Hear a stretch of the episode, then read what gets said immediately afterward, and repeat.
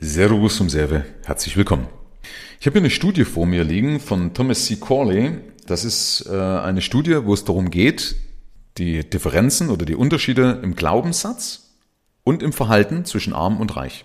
Also, da wird aufgelistet, wie denken Arme und wie verhalten sich Arme und wie denken Reiche und wie verhalten sich Reiche. Und das sind ein paar spannende Punkte dabei, aber es gibt ein ganz wichtiges Aber. Da komme ich dann gleich drauf. Ich werde mal ganz kurz auf die Liste eingehen. Ähm, und zwar so steht ja zum Beispiel da, um reich zu werden, muss man intelligent sein. Denken Arme, das stimmt mit 87 Prozent, Reiche sagen, nee, das stimmt nur mit 10 Prozent. Ja? Oder zum Beispiel, das Schicksal bestimmt über Arm und Reich.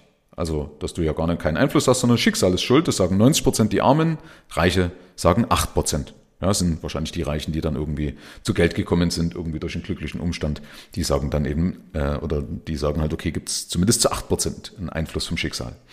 Oder Menschen, die viel Geld haben, sind meist Gauner. Denken Arme 77 Prozent ist so, bei Reichen denken lediglich 15 Prozent. Ja, die sind wahrscheinlich dann in ihrem Umfeld irgendwie Drogenbaron oder was weiß ich. Aber wie auch immer, ähm, da kann ich da dazu mal die Folge Neid, meine Podcast-Folge mit dem Neid empfehlen. Da gehe ich mal darauf ein, wie gefährlich nämlich auch so eine Denkweise ist und warum so eine Denkweise auch dazu führt, dass man äh, nicht zu dem Wohlstand kommt, den man eigentlich äh, haben könnte. Okay?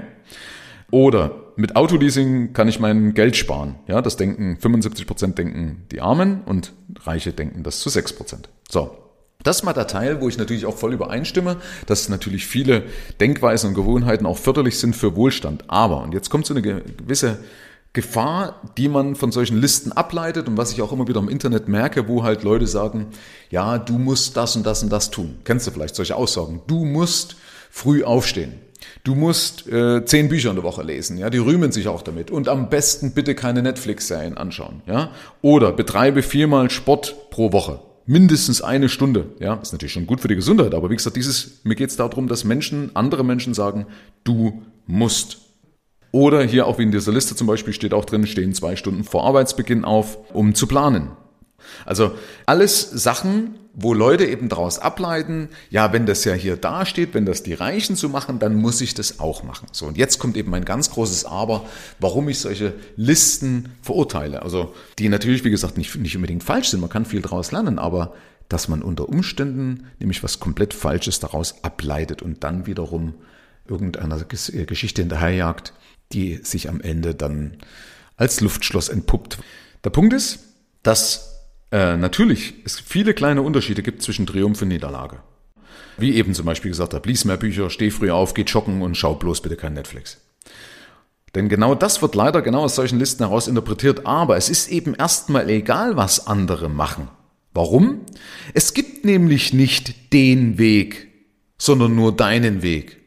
Weißt du, sonst wären ja alle Wege gleich, sonst müssten ja alle Menschen immer nur genau dasselbe machen, um am Ende zum selben Ziel zu kommen. Ja, alleine, wenn das so wäre, muss ja trotzdem irgendwie einer besser sein als der andere. Wenn wir es mal übertragen, zum Beispiel beim Sport. Ja, irgendeiner kommt immer als erstes äh, ins Ziel.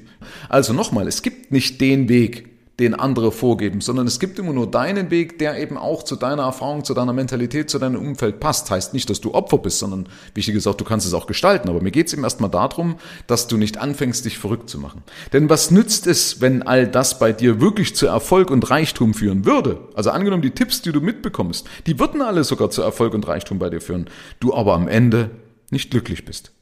Okay, vielleicht nicht glücklich, weil du eben das Leben von anderen gelebt hast und nicht auf deine Bedürfnisse, zum Beispiel auf deinen Biorhythmus gehört hast.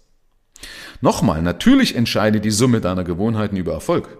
Und natürlich lohnt es sich auch an sich zu arbeiten, um besser zu werden oder auf Gesundheit zu achten. Aber hast du Goethe, Nietzsche oder Einstein joggen sehen?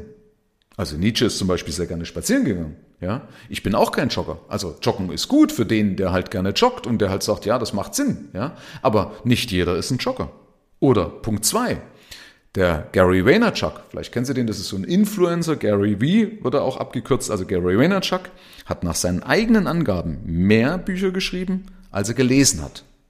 Und glaube mir, der hat nicht so viele geschrieben. Also das heißt, er hat eigentlich bewiesen, dass man nicht unbedingt Dutzende Bücher lesen muss, um erfolgreich zu werden. Natürlich lasse ich mich auch gerne aus, aus Büchern inspirieren und ich bin ja auch Autor, ja. Aber ich denke mir dann manchmal, wenn Leute sagen so, hey, ich habe in der Woche zehn Bücher gelesen, Vielleicht können die das, ja, aber ich kann es nicht. Also deswegen wäre es für mich nicht übertragbar.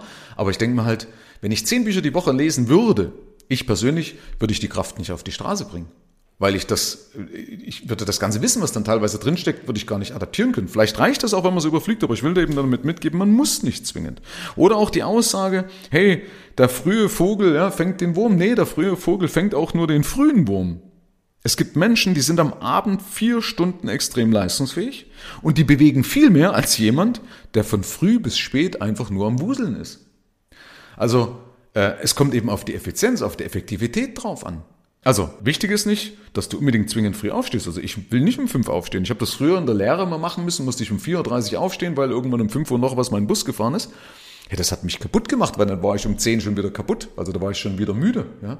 Ähm, ich stehe gerne mit den Sonnenstrahlen auf, also im, im, Winter, keine Ahnung, je nachdem um acht oder sowas, im Sommer vielleicht um sieben. Ja. Ähm, je nachdem, wann also die Sonne reinkommt und mein Biorhythmus mich rausschmeißt. Und glaub mir, ich bin trotzdem effektiv. Aber passt halt zu mir. Oder äh, letzter Punkt, wenn du zum Beispiel gerne Serien schaust, alleine um damit runterzukommen, also runterzufahren, im Geist runterzufahren, abzuschalten, eben nichts mehr zu denken, dann tu es. Weil dann ist es doch auch richtig, dann ist es doch vollkommen okay. Also ich finde das auch immer schlimm zu verurteilen. Wie gesagt, für manche mag das immer stimmen. Und wenn du den Rest der Zeit gut genutzt hast und das passiert mir auch, dass ich manchmal einfach auf Abend auf, auf die Couch falle, denke, ich habe jetzt eigentlich keinen Bock mehr, mich irgendwie zu unterhalten oder wie auch immer, und jetzt will ich einfach mich nur berieseln lassen. Und dann schaue ich mir irgendwelche Folgen an, die mich einfach, ja, da, da, da freue ich mich. Modern Family zum Beispiel habe ich letztens gesuchtet. Finde ich total klasse. Ja? Oder Big Bang Theory, solche Geschichten. Äh, ich finde es einfach klasse, da muss ich nichts denken, kann ich einfach komplett runterkommen. Also, deswegen merke dir einfach, wenn es um solche Sachen geht, wenn andere Leute auf dich zukommen und sagen, oder wenn du sowas liest im Internet und sagen und, und schreiben, du musst, ja, äh, wie gesagt, probier es gerne aus, wenn es dir hilft, ist cool. Also man sollte neuen Sachen schon aufgeschlossen sein. Ne? Aber wenn jemand eben sagt, du musst, denk immer dran, nochmals, es gibt nicht den Weg, sondern es gibt nur deinen Weg.